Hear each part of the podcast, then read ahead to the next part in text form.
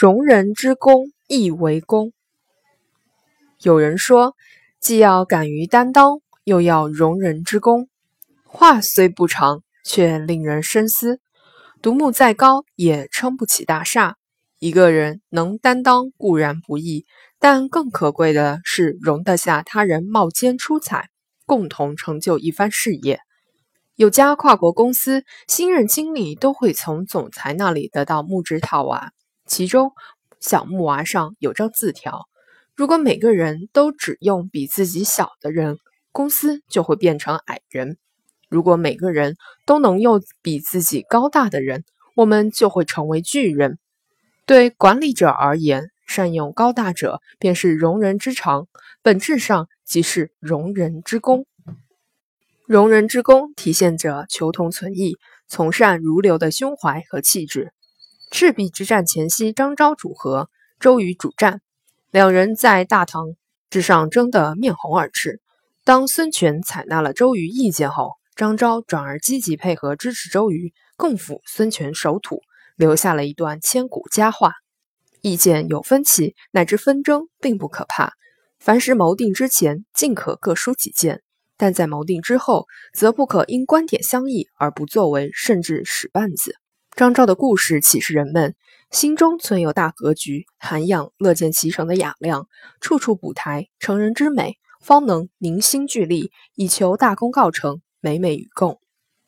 容纳他人成就，意味着共享共创。往往孕育着伟大的美德。普瑞舍在研究中发现水母荧光蛋白后，与查菲和钱永健等分享了成果。后者接力探索，完成了荧光蛋白在其他物种上重组研究，且获诺贝尔化学奖。普瑞舍说：“我真的为他们感到高兴，他们做了我做不到的伟大工作。”在西班牙自行车赛上。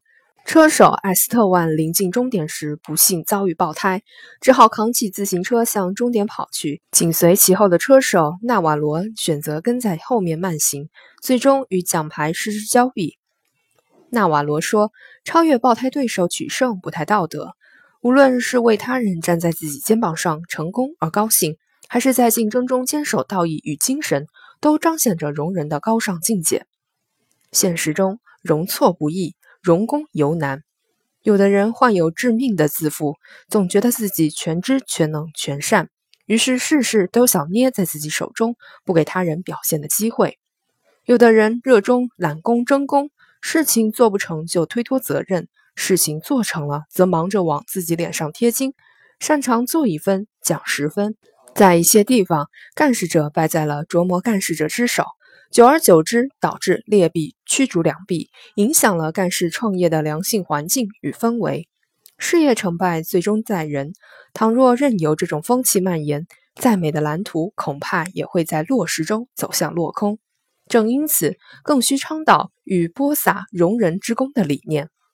回溯历史，秦穆公不仅广纳天下英才，且人之有技，若己有之，结果事不产于秦。而愿中者众，可见一个人的成功不是孤立的，与他人的成长紧密相关。